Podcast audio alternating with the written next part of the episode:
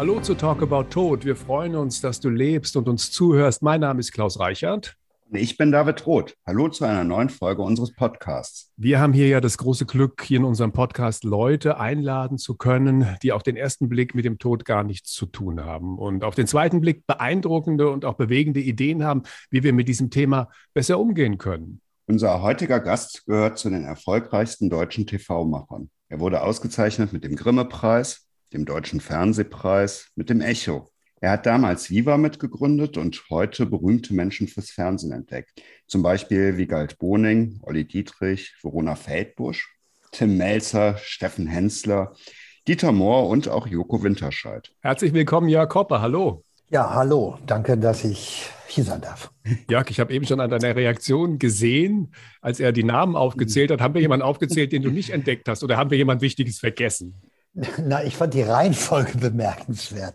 Also meine Reihenfolge ist ein bisschen anders. Das war eigentlich alles. Da geht es los mit extra breit bei dir. Äh, ja, das habe ich jetzt gar nicht vermisst in der Aufzählung. Da ging es ja mehr um Fernsehtalente, wenn ich das so verstanden habe.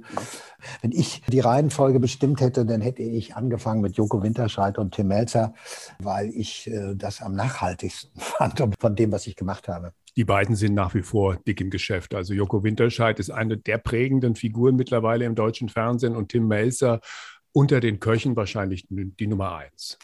Ja, prägend, das ist, glaube ich, das Wort. Ich finde, die beiden, die haben sehr viel verändert und, und sind für mich beide unheimliche Hoffnungsträger fürs deutsche Fernsehen und wirken ja auch beide politisch. Ja, die sind ja gesellschaftsverändernd unterwegs. Die die sind unheimlich geerdet, die beiden, und äh, der Rest wahrscheinlich auch, aber das weiß ich nicht so genau.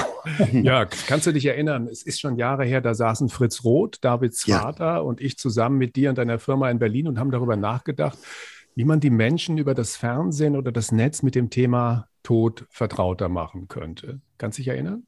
Natürlich kann ich mich daran erinnern, ja. In welcher Form? Fritz Roth ist gestorben.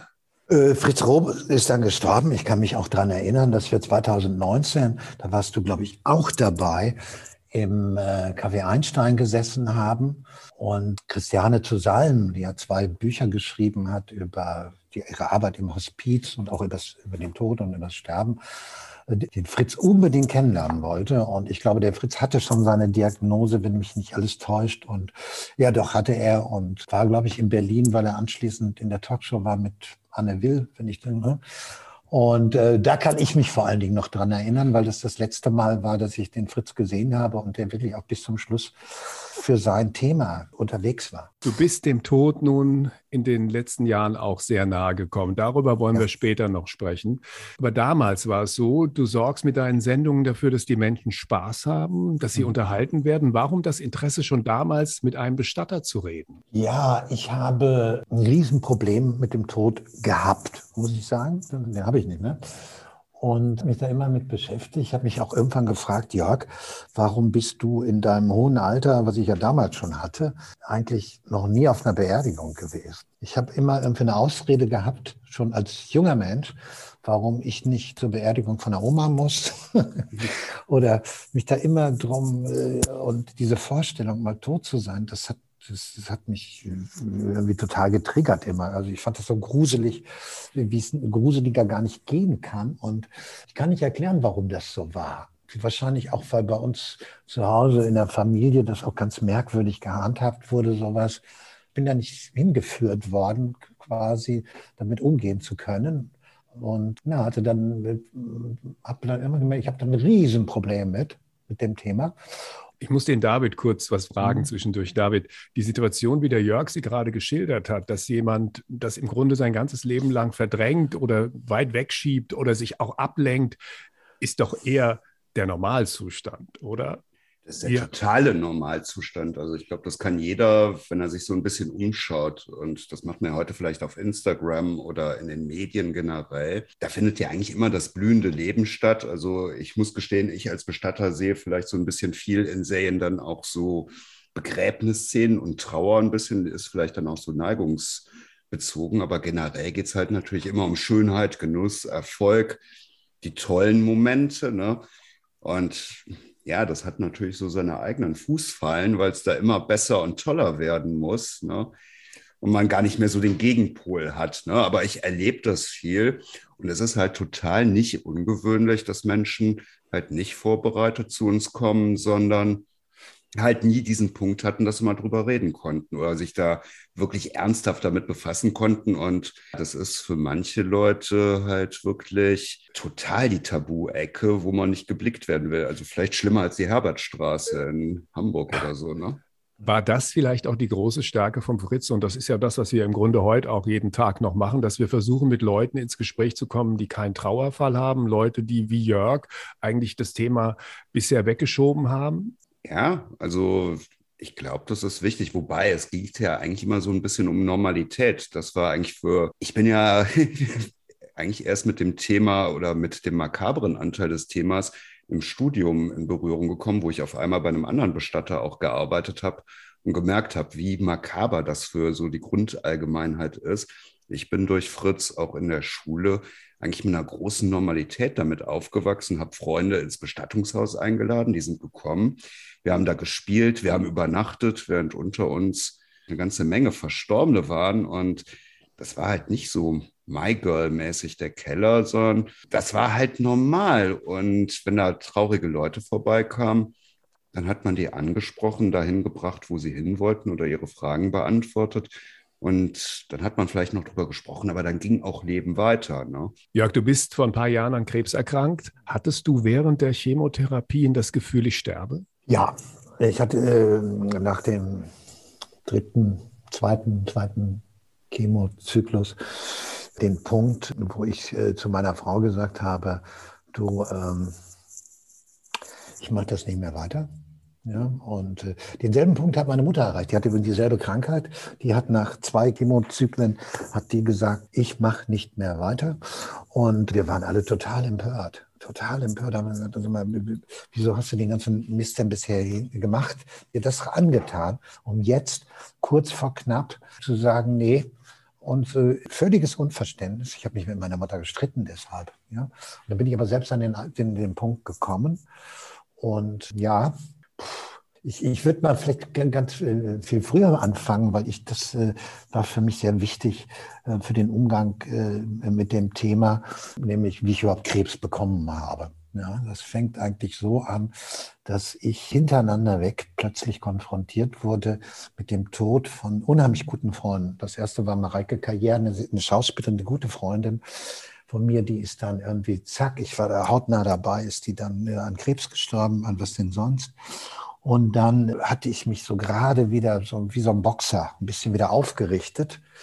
Ja, und dann ging das hintereinander weg. Dann war ich auf Vier Beerdigungen in sechs Monaten. Ja. Und anschließend bin ich irgendwie zusammengebrochen. Ich habe dann eine, eine, ich hatte ein völlig äh, wirres Blutbild, was sich auch ständig verändert hatte, nämlich finally ein, ein, letztendlich ein hämatologisches Blutbild. Und das war die eine Seite und die andere Seite war die, dass ich nicht mehr arbeiten konnte. Ich bin auf die Arbeit gegangen und habe meiner Assistentin gesagt, du bitte irgendwie keine Gespräche, gar nichts, habe mich da auf die Couch gepackt, habe geheult, bin dann nach Hause gefahren und bin dann, habe dann schließlich eine, eine Trauer-Traumatherapie machen müssen. Ich wusste gar nicht, dass es irgendwie sowas gibt, ehrlich gesagt. Mhm. Ja, und habe dann irgendwie gelernt, dass dieser Prozess, damit umgehen zu können, einer ist, den ich irgendwo nicht gelernt hatte. Mir dann aber auch gesagt wurde, in der Taktung geht das auch gar nicht. Das haut jeden um, weil ich benutze dann nochmal dieses Bild mit dem Boxer. Das ist so wirklich so, bisschen wie Lisa auf dem Boden, hast dich gerade eben und dann nochmal und nochmal und nochmal und dann bin ich nachher liegen geblieben.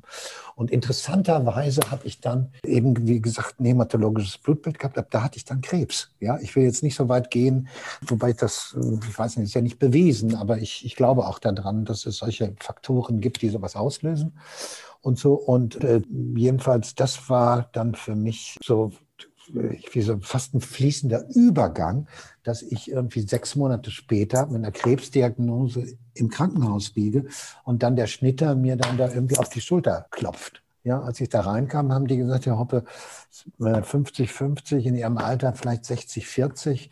Und dann sagte ich, was heißt das? Ja, die Prognose. Aber die 40, das sind, das eher, sind eigentlich eher, das ist Überleben. Ja. Mhm. Ja, und dann habe ich mich da im Krankenhaus notgedrungen mit dem Thema auseinandersetzen müssen. Und ja, und war dann auch irgendwann, hatte ich endlich den Umgang damit lernen müssen. Und ja, und ab da hatte ich dann auch ein völlig, heute habe ich keine Angst mehr vom Tod. Überhaupt nicht. Ich habe mich da so intensiv auseinandersetzen müssen. Und ja, aber das war gar nicht die Frage. Ich habe sie vergessen. das ist das Schöne, dass wir einfach auch nur zuhören können und einfach auch zuhören können, was, was die Menschen uns erzählen. Und ja. das ist ja oft so, David, dass Menschen bei uns sitzen und uns ihre Geschichten erzählen. Ne? Es ist ja oft so, dass letztendlich die, die Dinge, die man besprechen kann, die den Toten angehen, relativ schnell besprochen sind. Und dann kommt natürlich das hoch, die Ängste und auch das, die Erinnerungen, positive Erinnerungen, negative Erinnerungen. Das ist dein Alltag? Ja, beziehungsweise ich fand das eigentlich jetzt gerade total plastisch. Einmal, das ist ja immer, wenn jemand anders verstirbt, der um uns herum ist, dann kommt das auf einmal total nah. Und das war jetzt eigentlich so ein Schritt mit dieser eigenen Sterblichkeit und dann so massiv konfrontiert zu werden. Das hat man ja sonst nur gerade bei so einem Generationenübergang. Ne? Wenn die Eltern verstorben sind man auf einmal realisiert, jetzt sind wir die alte Generation. Ne? Gut, meine Kinder sagen mir das jeden Tag. irgendwie so Alter und so. Aber dass das dann halt so richtig heftig, konkret wird, ne? man wirklich merkt, das könnte es jetzt bald gewesen sein. Ne? Und das ist ja dann, das haben wir ja bei Fritz auch miterlebt, so zwischen Diagnosen, zwischen Therapieschritten, ganz viel Hoffnung, mal total wenig Hoffnung, ne? all diese Sache. Was mich auf jeden Fall interessieren würde, was hat geholfen in der Situation, also bei dem Befassen? Was da geholfen hat? Hm. Also einfach, dass du da deinen Frieden gefunden hast mit dem Thema oder diese Akzeptanz. Also ich glaube ja immer, hat nicht viel Sinn, sich vor was zu ängstigen, was man eh nicht verhindern also kann. Also die Akzeptanz war dann die, dass ich, also dass ich gesagt habe, so ich will nicht weitermachen, wo ich mal zu meiner Frau gesagt habe, komm, sechs Monate geben die mir noch, wir machen uns dann noch eine schöne Zeit. Ja, das war irgendwie, dass ich dachte, okay, äh, ich hatte ja irre viel Zeit in dem, im Krankenhaus und ich habe irgendwie mein, mein Leben eigentlich hier auch auf dem Handy drauf, alle möglichen Fotos. Und was macht man dann? Habe ich immer so durch und dann war ich plötzlich auch damit im Reinen. Ich habe gedacht, du hast eigentlich ein tolles Leben gehabt. Gerne hätte ich noch eine Runde gedreht. Ja, aber Mann, Mann, war das, war das toll eigentlich. Ich bin, hatte, habe hab den Frieden dann irgendwo damit gefunden gehabt und habe vor allen Dingen das auch als Erlösung empfunden. Ich habe das als Erlösung empfunden. Das ist, glaube ich, auch ganz, ganz wichtig, dass äh, was Befreiendes war, zu sagen, okay, ich bin dann auch befreit von dem, was mich hier irgendwie völlig, völlig fertig macht. Und, und das war das erste Mal in meinem Leben, dass ich dann in der Trauertherapie habe ich schon eine Menge gelernt gehabt, aber jetzt, wo ich selbst betroffen bin, ist nochmal wieder was anderes, wie du sagst. Und ja, und dann war ich damit im Reinen und konnte dann auch ohne Schmerzen und so zu meiner Frau sagen, komm Simone, lass uns das so machen. Für mich ist das okay so. Ja, meine Frau hat ja bloß gesagt und mein Sohn und meine ganze Familie und mein Umfeld hat gesagt, nee, nein, nee, wir schaffen das. Die haben dann diesen Plural benutzt, woraus dann Yes, We Cancer entstanden ist. Ja, sonst hätten wir den Podcast hier nicht machen können jetzt. Wir schaffen das, sagst du, und dass sozusagen die Leute auf dich eingewirkt haben. Du hast damals auf deine Mutter auch eingewirkt, was du erzählt. Ja, ich habe da auch drauf eingewirkt, aber, aber ich habe ihr nicht dieses Wir sagen können, wir schaffen das und, und äh, nee, das, das, das konnte ich gar nicht sagen. Ich habe immer gesagt, komm bitte, jetzt halte durch. Das waren so Durchhalteparolen, die, ja klar, wie man das sagt, du Arschbacken zusammen oder keine Ahnung, was man da alles so formuliert. Das war aber nicht ein, das, das hat eine ganz andere Qualität. Ja. Man hört ja häufig, du musst jetzt kämpfen und so ja. gerade bei einer Krebsdiagnose. Ne? Ja. Hast du das Gefühl, dass dieses selber kämpfen was bringt?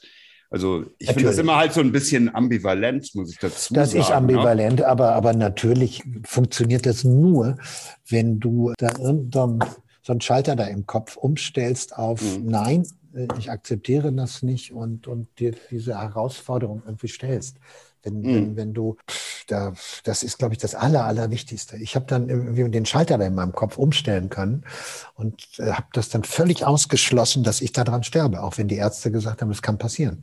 Ich hatte dann später noch, unglaublich, ich hatte dann später noch durch diese ganzen Kollateralschäden, die ja so eine Krebstherapie mit sich bringt, hatte ich dann auch noch eine Not-OP, weil ein Magendurchbruch, wo ich dann mit der Tütata ins Krankenhaus bin, da war ich noch immunsupprimiert, wo die gesagt haben, Herr Hoppe, verabschieden Sie sich von Ihrer Frau. Wir versuchen das. Das sieht aber nicht gut aus. Das müssen wir Ihnen sagen. Mhm. Ja. Und dann dachte ich, ja toll, das hätten wir schon vor einem Dreivierteljahr haben können. Wieso habe ich das alles noch hier gemacht?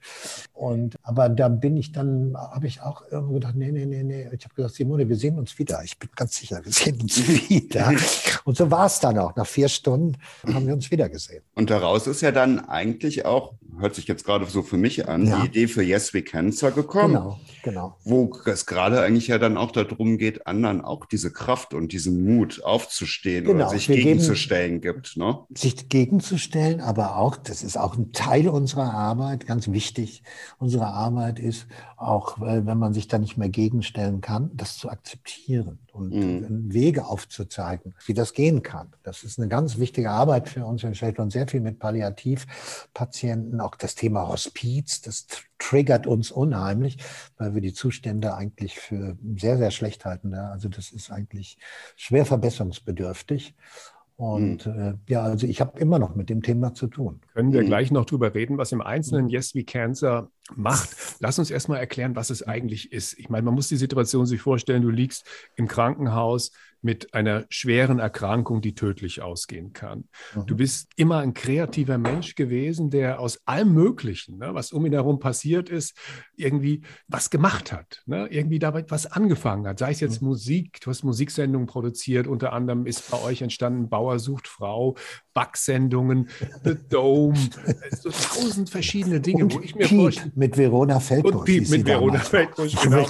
Nicht, dass du das nicht erwähnst. Okay. Ich stelle mir hm. das so vor, dass du immer in Lebenssituationen warst, wo verschiedene Einflüsse von außen dich inspiriert haben, dir sowas auszudenken. Und jetzt passiert dir eine schlimme Krankheit und dann entsteht etwas, was einfach nur großartig ist. Aber bevor wir jetzt das Einzelne noch ein bisschen betrachten, lass uns mal erklären, was Yes We Cancer genau ist. Gut, erstmal möchte ich ergänzen, dass ich auch die Hosse Carrera Skala produziert habe, damit wir hier so ein bisschen das mal auspendeln.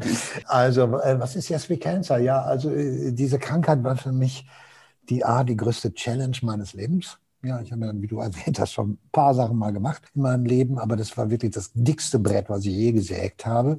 Die größte Herausforderung und gleichzeitig aber auch die steilste Lernkurve. Ja, also das war wirklich die steilste Lernkurve. Ich habe irgendwo kapiert überhaupt, was hatte meine Mutter damals eigentlich für eine Krankheit. Ich habe das nicht verstanden gehabt damals, als ich sie im Krankenhaus besucht habe und so. Und das war ganz wichtig. Und äh, diese Lernkurve, die fing eigentlich schon damit an, dass ich, ja, wie du weißt, seit 35 Jahren mit einem und demselben Partner alles Mögliche gemacht habe, Viva und äh, Top of the Pops und die, alle Sendungen und so. Und dieser Geschäftspartner von mir, der ja in, in den 35 Jahren habe ich alle möglichen Krankheiten gehabt, unsere Berufskrankheit, Magengeschwüre, da hatte ich mal was Kardiologisches. Und als ich zu meinem Partner und Freund Christoph sage, du, ich habe Krebs, sagt er allen Ernstes zu mir, wie ist die Sprachregelung? Mhm. Das hat er mich nicht gefragt, als ich gesagt habe, du, ich habe ein Magengeschwür. Ja? Oder das sagt er auch nicht zu Mitarbeitern, die, die, selbst wenn die sagen, ich habe Depressionen oder so, wie ist die Sprachregelung? Ich habe das am Anfang nicht verstanden und dann habe ich aber kapiert, irgendwie Krebs ist eine Krankheit, die darf man gar nicht so aussprechen, weil die hat so eine Konnotation wie Tod. Das ist bei den Leuten tot im Kopf. Oh, Hilfe. Ja, erzeugt irre, irre Angst und Verunsicherung. Und er hat mir das dann erklärt. Er hat gesagt, du, wenn wir das den Mitarbeitern sagen, dann sind die total verunsichert. Die kriegen Angst. Ich weiß nicht, warum die Angst kriegen müssen, weil ich Krebs habe. Ja, und dann hat er mich daran erinnert, dass wir bei RTL einen Auftrag liegen hatten, der noch nicht unterschrieben war, wo ich der Produzent war. Sagt er, die canceln das sofort, wenn du hörst, du hast Krebs. Und das habe ich dann nachher kapiert, dass diese Krankheit hier ein Tabuthema ist in diesem Land. Aus vielen Gründen. Ich weiß nicht, warum die Konnotation tot da immer ist, aber wahrscheinlich, weil man keine Ahnung davon hat, weil es für viele auch tödlich ist, weil sie nicht zur Vorsorge gehen. Ja, ist es in der Tat auch besonders in Deutschland bei Männern ja bekannt, die, die sterben lieber an Prostata, als wenn sie sich da unten irgendwie untersuchen lassen. Und Ja, dann dachte ich auch immer, wir leben hier in einem der besten Gesundheitssysteme der Welt. Mittlerweile wissen wir durch Corona, das stimmt gar nicht. Ich habe das schon ein bisschen eher kapiert, dass das nicht stimmt. Ein, ein Gesundheitssystem, wo, wo die Ärzte überhaupt keine Zeit haben für einen. Ja? Wo für einen Patienten acht Minuten Patientengespräch vorgesehen ist, bei, bei Krebspatienten auch nicht viel mehr. Was nicht daran liegt, dass die Ärzte da keine Lust zu haben, gar nicht. Wir haben ganz tolle Ärzte in diesem Land, die machen das als Berufung und nicht als Beruf. Ja, die werden aber, die haben gar nicht die Möglichkeit weil, weil hier noch auf Karteikarten und mit Ordnern gearbeitet wird und, und die Digitalisierung, wissen wir jetzt alle durch Corona und so, da überhaupt nicht angekommen ist. Das findet gar nicht statt ja, weil es dann irgendwie auch immer den, den äh, Tatenschutz gibt, der dann Datenschutz eigentlich, Datenschutz, Datenschutz, das ist, ist ja wirklich äh, vorsinnvoll. Und da hatte ich so eine Lernkurve nach der anderen und dann schließlich äh, das Bedürfnis, das hängt auch mit diesem Versorgungsloch Loch zusammen, wenn du da raus bist aus diesem Krankenhaus, die wollte ich auch ziemlich schnell loswerden, das ist die teuerste Krankheit der Welt. Ja. Krebspatienten ist das, was die Krankenkassen eigentlich überhaupt nicht lieben, weil die, die sind so teuer. Ich habe das ganze Geld, was ich da lebenslänglich einbezahlt habe für meine Privatversicherung, das habe ich mir doppelt rausgeholt, sage ich immer. Ja, und äh, deswegen wollen die dich da schnell raushaben und das führt dann dazu, dann bist du da äh, draußen und dann wirst du noch natürlich äh, gemonitort, äh, ständig wird kontrolliert, ob das jetzt alles läuft. Am Anfang alle zwei Tage, dann drei Tage, alle vier Tage und dann werden die Abstände immer größer und dann werden aber die ganzen Kollateralthemen auch immer größer dann hast du da irgendwie Abstoßungsreaktionen und, und, und. Aber niemand, der da täglich drauf guckt. Und dann äh, rufst du da an im Krankenhaus. Wieso hat der sie immer noch nicht zurückgerufen, der Arzt? Ich hatte doch einen Zettel hingelegt. Ja, aber heute ist er gar nicht da und ba, ba, ba, ba. Und dann sehe ich gerade, sie sind sowieso in drei Tagen zur Visite da. Ja? Dann sagst du, ja gut, aber ich habe jetzt ein Problem. Das hatte ich auch schon gestern und vorvorgestern. Ja, und dann habe ich eine Selbsthilfegruppe gesucht. Denkst in Berlin ziemlich einfach. Jein. Ich habe dann eine gefunden. Die Patienten hatten alle dieselbe Art von Leukämie wie ich aber ganz andere Themen. Und dann dachte ich, äh, wieso gibt es nicht sowas wie für Sex, für Hundespaziergänge, für was, so eine App, so, äh, wo man so, so andere Patienten findet, wo ich genau jemanden finde, der meine Krankheit hat, meine Thematik innerhalb der Krankheit, meine Problematik hat, gibt es aber auch nicht. Ja, und dann habe ich da festgestellt, dass, oder andere Patienten, die, mit denen ich mittlerweile in Kontakt war, die haben gesagt, ja komm, Jörg, lass uns das zusammen entwickeln, sowas. Ja. Und dann habe ich mit anderen Patienten zusammen so eine App entwickelt, aus der dann Yes We Cancer entstanden ist. Das ist also eine digitale Selbsthilfegruppe, die den Austausch von Patienten untereinander ermöglicht, auch georeferenziert. Ich kann auch sagen, ich will aber nur jemanden haben, der in Berlin-Wilmersdorf lebt, wie ich, ja, weil ich mich auch mit dem treffen möchte. Wir versuchen auch den Kontakt zu Ärzten herzustellen. Habe ich schon erzählt, das ist ein ganz großes Bedürfnis auch von Krebspatienten, auch mal eine zweite Meinung zu hören vielleicht und, und, und. Aber ja. er macht ja noch viel, viel mehr als einfach nur eine App. Ne? Also das ist wir ja nicht nur mehr als nur eine Raum, App. Ne? Genau, genau. Also wir haben vor Corona mal was angefangen. Wir machen es jetzt einfach weiter, weil ich glaube, Corona bleibt. Äh, machen wir auch Präsenzveranstaltungen, also kleinere zu Special Topics, sag ich immer, zu Rare Diseases, wo nämlich gar nichts zu gemacht wird. Wir haben mit Glioblastom angefangen. Ein Todesurteil, diese Krankheit. Da gibt es also eigentlich nur noch die Frage Quality of Life und was kann ich noch machen, bis ich sterben muss. Dann haben wir mal angefangen und machen das jetzt noch für andere Krankheiten, die immer so ein bisschen durchs Rost fallen, weil es so wenig Menschen haben. Dann gibt es nicht so ein kommerzielles Interesse, muss man knallhart sagen, da mhm. was für zu machen, weil das Gesundheitssystem ist ja verkommerzialisiert. Und ja, das machen wir. Und wir machen die YesCon einmal im Jahr. Das ist so eine hybride Veranstaltung, wo wir das Thema Krebs dorthin bringen wollen, wo es hingehört, nämlich in die Mitte der Gesellschaft. Bisher sind Krebsveranstaltungen, Conventions, da haben sich dann nur die Wissenschaftler getroffen, die Ärzte getroffen, die, die oder nur die Patienten getroffen. Und wir haben den Ansatz, nein, wir holen die Industrie, wir holen Patienten, wir holen Wissenschaft, wir holen Kultur, äh, wir holen Medien, alle zusammen ja, weil wir glauben, wir sagen, äh, das geht auch nur zusammen. Ja, und ja, macht diese Veranstaltung, die machen wir in diesem Jahr zum dritten Mal am 15. und 16. Oktober, diesmal in München, bisher war die immer in Berlin. Was ich wichtig finde, ist, dass man nochmal hervorhebt, dass es eben nicht nur darum geht, dass die Leute miteinander ins Gespräch kommen, was wichtig ist, sondern dass man auch, wenn man so eine Krankheit hat, die zweite Meinung, wie du es gerade gesagt hast, dass mhm. man da eine ganze Menge von wirklich hochwertigen Informationen bekommt, weil das Who is Who der deutschen Krebsforschung da einfach auftritt. Das heißt, man kann sich da Informationen von Leuten holen, an die man normalerweise nie rankommen würde, die auch normalerweise, wie du gesagt hast, das waren ja früher so Closed-Shop-Veranstaltungen. Wenn irgendwo so ein Krebsprofessor aufgetreten ist, saßen da lauter Ärzte im Publikum. Und ihr schafft es tatsächlich, was ich auch wichtig finde, da kommt dir natürlich dein Know-how als Medienmacher zugute, das in einer Sprache und mit Leuten rüberzubringen. Das heißt, da sitzt nicht ein Experte und befragt den nächsten, sondern da sitzen teilweise bekannte Moderatoren, teilweise unbekannte Moderatoren und fragen stellvertretend für die Patienten und für die Zuschauer in einer klaren, einfachen, nachvollziehbaren Sprache und die Ärzte und die Leute, die Spezialisten, die da sitzen, lassen sich darauf ein. Das ist das Schöne daran, ne? dass die tatsächlich mitmachen und dass es echt ein Angebot ist, mhm. was einmalig ist. Was mich irritiert hat, war, als du damit angefangen hast. Ich meine, wir kennen die Deutsche Krebshilfe, große Organisation und warum machen wir das eigentlich nicht schon viel länger? Warum ist das etwas, wo dann jemand wie du kommen muss, jemand, der was von Medien versteht und der auch connected ist, gute Kontakte hat und ein ein Produkt, eine App, die ja jetzt auch nicht mehr die Erfindung oder die Quadratur des Kreises bedeutet, wenn man sie aufsetzt. Nee.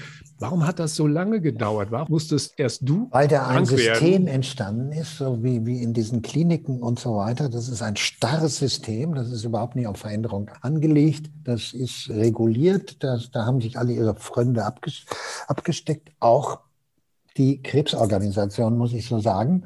Und die äh, sind da auch in ihrem eigenen Saft erstarrt. Und äh, wir haben ja gleich am Anfang, als wir diese Idee hatten, haben wir mit beiden Organisationen, mit der Deutschen Krebsgesellschaft und mit der Deutschen Krebsstiftung in, in, in, äh, in Bonn und so geredet.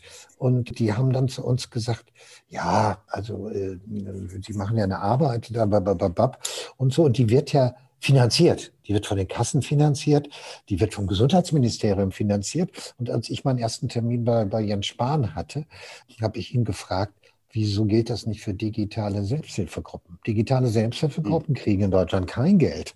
Nur die, die Präsenzveranstaltungen machen, ja, wo du sagst, äh, merkwürdig. Das Gesetz hat der Spahn übrigens auf die, auf die Schiene gestellt und das ist, glaube ich, das gibt es jetzt seit diesem Jahr. Ja, und äh, das eben auch digital. Das ist gar nicht vorgesehen und die beschäftigen sich deshalb auch gar nicht. Die haben dann uns gesagt, äh, Herr Hoppe, äh, bei der haben beide gesagt, äh, wir arbeiten auch an sowas. Ja, so eine App, die kostet ja auch sehr viel Geld, eine Million. Und da dachte ich, boah, was machen die denn für eine App? Jetzt ziehe ich aber mal warm. Ja, ja, und äh, die gibt es übrigens heute, bis heute noch nicht. Aber wenn man für eine Million eine App baut, dann dauert das wahrscheinlich ein bisschen länger. Ja gut, und dann gibt es ja noch den Datenschutz und so. Ja, und dann gibt es natürlich, genau, das, genau das, war, das kam dann auch.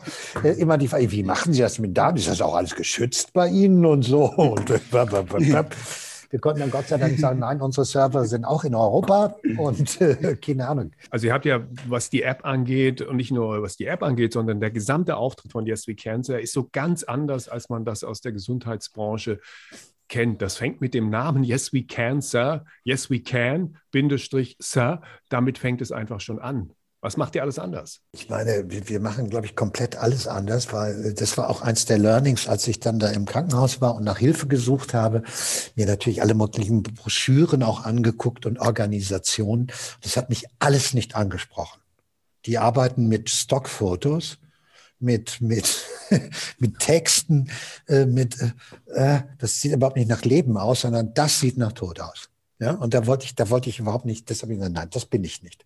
Auf der anderen Seite habe ich eben gemerkt, dass ähm, es ähm, Bedürfnisse gibt, sich auszutauschen, die hier nicht äh, erfüllt werden können mit, mit traditionellen Selbsthilfegruppen, die übrigens während Corona zum Teil gar nicht mehr sich treffen konnten, die Leute, weil das war die, die Risikogruppe. Ja?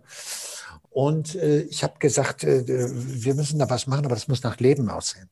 Das muss nach Leben aussehen. Und das ist ja auch das ganz große Learning, was ich auch hatte und was ich allen erzähle. Du brauchst, äh, wenn du Krebs hast, und ach, wie geht das denn weiter und so weiter. Dann sage ich, das geht oft viel toller, viel besser weiter als vorher. Ja? Ich habe im, im Krankenhaus damals, äh, als ich dann lag, kriegt man ja viele Bücher im Krankenhaus, ein Buch gelesen über Münstermann heißt die Frau, ich habe wieder den Vornamen vergessen, ein Säureopfer. Die ist übergossen worden von oben bis unten von ihrem eifersüchtigen Kerl. Und dann habe ich ein Interview mit der gelesen, wo die sagte, ja, was Besseres hätte mir gar nicht passieren können. Und da dachte ich, sag mal, haben sie dir auch das Gehirn weggeätzt bei dem Säureattentat? Und er sagte, ja, ich war vorher ein ganz schwacher Mensch. Ich habe vor allem Angst gehabt, vor jeder Herausforderung. Ich habe an Selbstmord, Suizidgedanken gehabt. Und jetzt weiß ich, ich bin über mich selbst hinausgewachsen. Ich bin so stark. Ja, das wusste ich ja gar nicht. Und ja, die ist jetzt mittlerweile übrigens glücklich verheiratet, hat zwei Kinder, man glaubt es nicht. Genau, und als ich das damals gelesen habe, habe ich völlig, äh, verstehe gar nichts, ja. Und äh, das muss ich auch für mich sagen und für viele Krebspatienten, die ich kennengelernt durfte und, und mit denen ich jetzt heute auch zusammenarbeite, das ist äh, oft so, dass du danach noch ein, ein, viel besseres Leben hast als vorher, weil du irgendwie, mein Vater hat, mein Opa hat immer gesagt, Schläge auf den Hinterkopf erhöhen das Denkvermögen. Und so habe ich das auch empfunden. Ja, das hat wahnsinnig viel in Gang gesetzt bei mir und mein, mein, mein Selbstbewusstsein so gestärkt, weil ich dachte, das, das kann man nicht packen. Jörg Hoppe, das, das, das geht nicht. Ja? Man kann Börsengang machen und keine Ahnung, was ich alles gemacht habe, aber das schafft man nicht. Und dann habe ich das geschafft und ich bin da wirklich so gestärkt rausgegangen.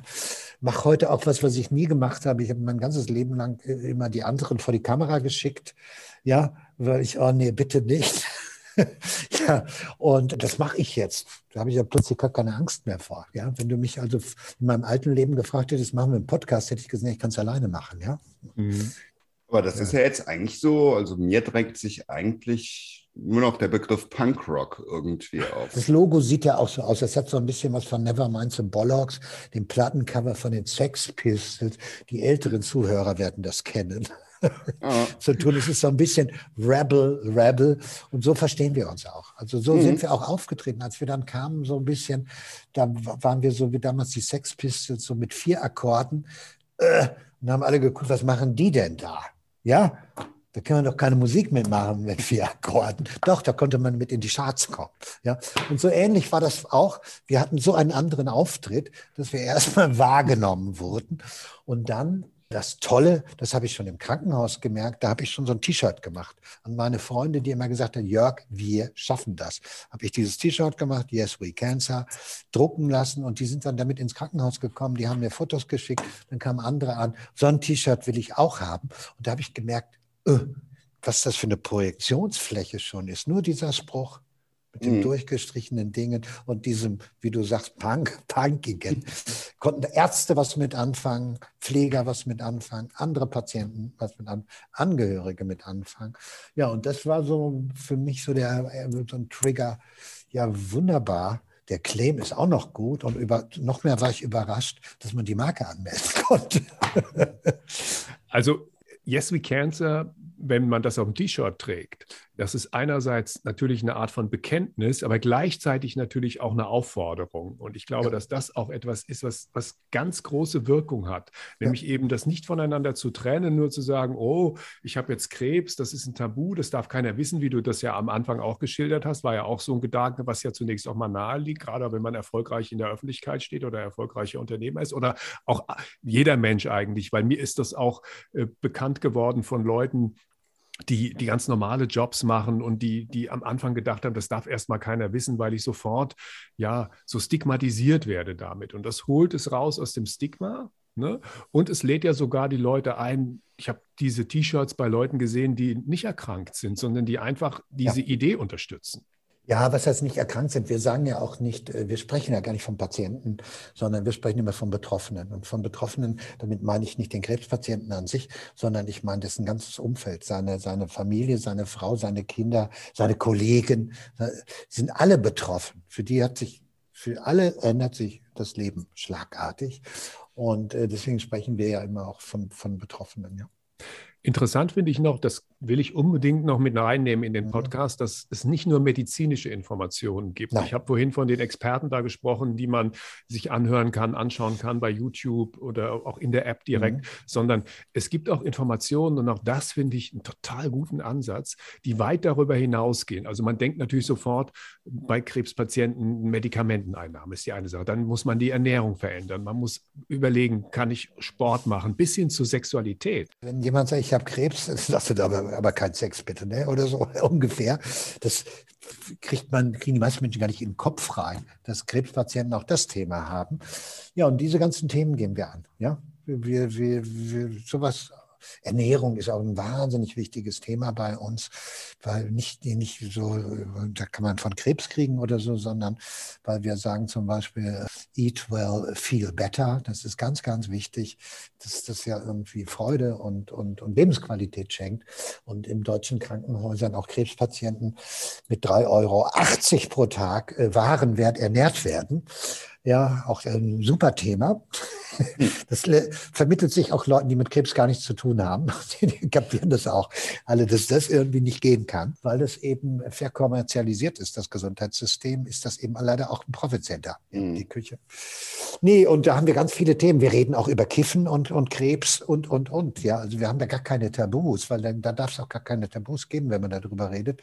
Und äh, das ist uns, ich komme aus, den, aus der Kommunikation, aus den Medien Medien und ich habe einfach festgestellt, Krebs braucht Kommunikation und eigentlich nichts anderes. Wir müssen darüber reden, weil diese, diese Angst, das hatten wir am Anfang und Konnotation, die entsteht, das entsteht immer dann, wenn ich von irgendwas keine Ahnung habe, dann kriege ich Angst. Ja, dann mhm. macht einem irgendwas Angst. Ansonsten sage ich immer, Gefahr erkannt, Gefahr gebannt. ja, und so simpel ist das eigentlich. Ja, und hier wird nicht drüber geredet und es ist so, wie du sagst, Klaus, das ist, uh, Nee, da bin ich dann, man ist ja dann auch stigmatisiert. Das stimmt. Leute, die dann zurückkommen, da fragen sie, sag mal, traust du dir das denn noch zu? Kommt das nicht wieder? Und, und, und. Es ist so. Lass uns mal über den Tod reden. Ja. Wenn man so etwas macht, ist dieses Thema präsent. Es kann an der Stelle kein Vermeiden, kein Weggucken mehr geben. Das liegt allein daran, dass Menschen, die mit euch zu tun haben und die diese schwere Erkrankung haben, äh, sterben werden, auch in absehbarer Zeit sterben werden. Und es sind auch schon welche gestorben. Wie geht ihr damit um? Ja, das ist eine gute Frage. Also wir hatten jetzt auf der, auf der letzten YesCon nochmal thematisiert, den, äh, was ich äh, von dem Mickenbecker, das hat, glaube ich, jeder mitbekommen, dieser YouTuber, der der zum dritten Mal Krebs bekommen hat und dann den Umgang damit, dass er jetzt sterben muss, öffentlich gemacht hat. Also jemand mit einer riesen Reichweite, ja vor allen Dingen bei, bei Jungs, das ist so ein Kanal, den hauptsächlich junge Männer geguckt haben und da hat er das Thema irgendwie öffentlich gemacht und wir fanden das klasse. Ja, weil gerade so Jungs in dem Alter, ja, so wie ich damals auch, das Thema gerne mal bitte. Ja, ähm, und wir versuchen das immer wieder irgendwie äh, auf unsere Agenda zu setzen. Wenn bei uns welche aus der Community sterben, dann machen wir da meistens auch was, um selbst damit gut klarzukommen, aber auch den Angehörigen irgendwas zu geben, was sie sonst nicht kriegen und was sie immer dankbar annehmen. Also wir haben auf der letzten YesCon auch einen, einen Song gemacht, den äh, die, Lebenspartnerin einer Verstorbenen, äh, die bei uns auch in der App war und so weiter, geschrieben hat. Und dann haben wir dann ein Studio gemietet und dann haben Profimusiker das aufgenommen. Und das hat der verbliebenen Ehefrau, die haben auch zwei Kinder zusammen, unheimlich viel gebracht.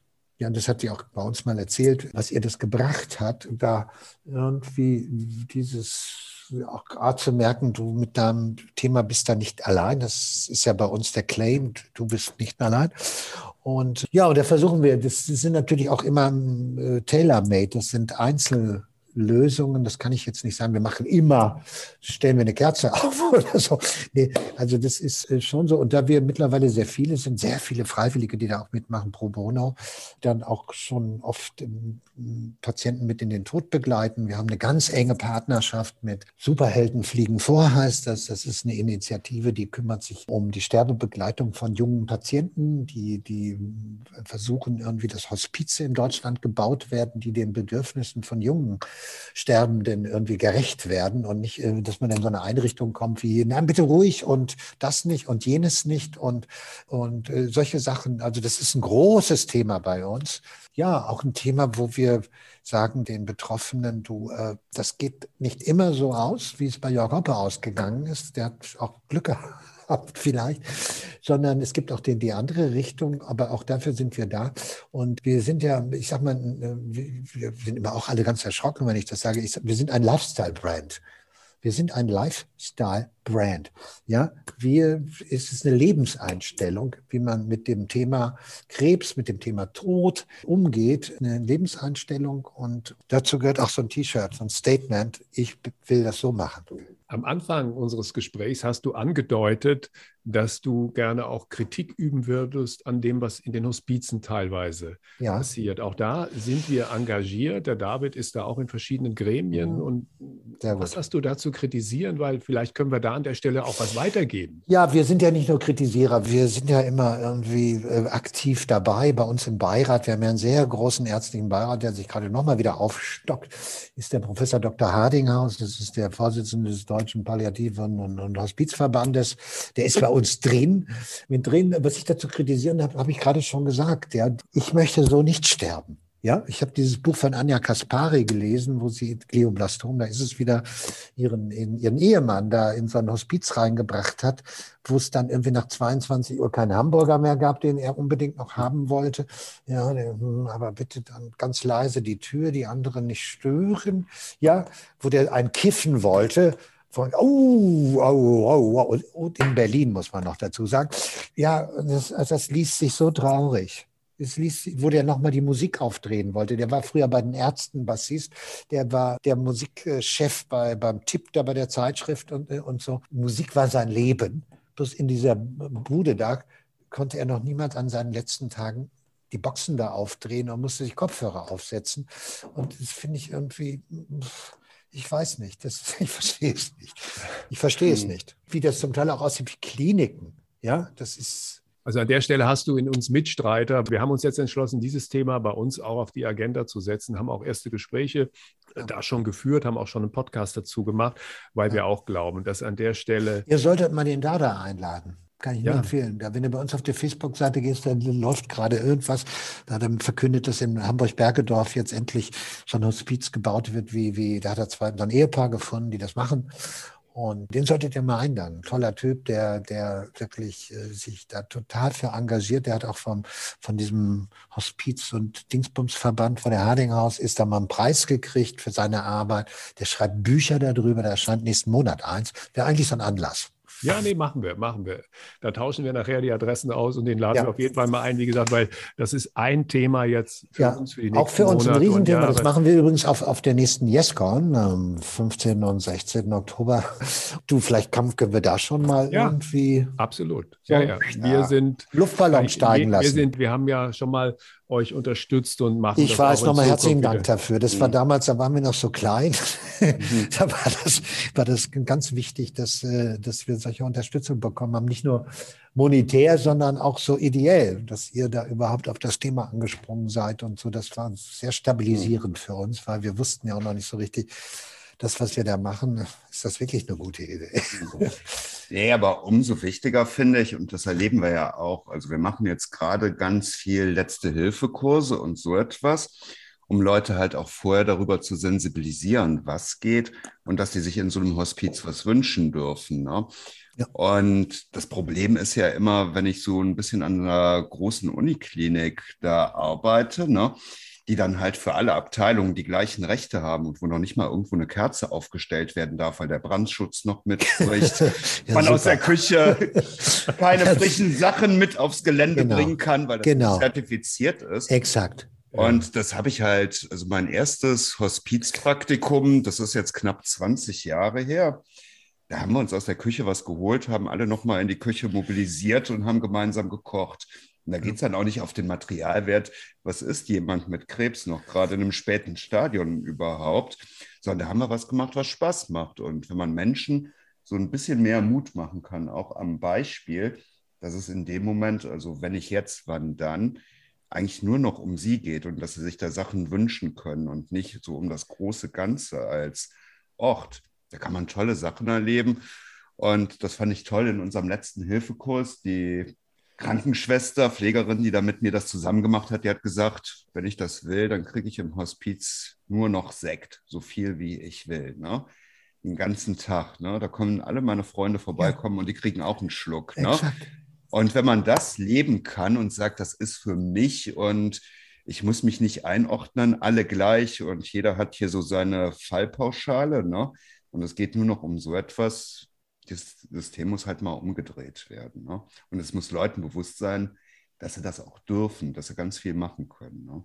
Informationen zu Superhelden fliegen vor und zu Yes We Cancer gibt es in den Show Notes von unserem Podcast. Lieber Jörg, bevor du TV-Macher wurdest, wurdest du Musikmanager und hast äh, Bands gemanagt, unter anderem Extra Breit ja. und Westbamp. Ja. Hast du eigentlich eine Playlist mit Liedern, die auf deiner Beerdigung gespielt werden? Ich habe mal eine Playlist gemacht im Zusammenhang mit Fritz-Aktionen, wie was man auf die letzte Reise mitnimmt. Ich, hieß Ein Koffer, Koffer, für die letzte Reise. Genau, da habe ich mal eine Playlist gemacht mit ganz viel Secure da drauf. Genau.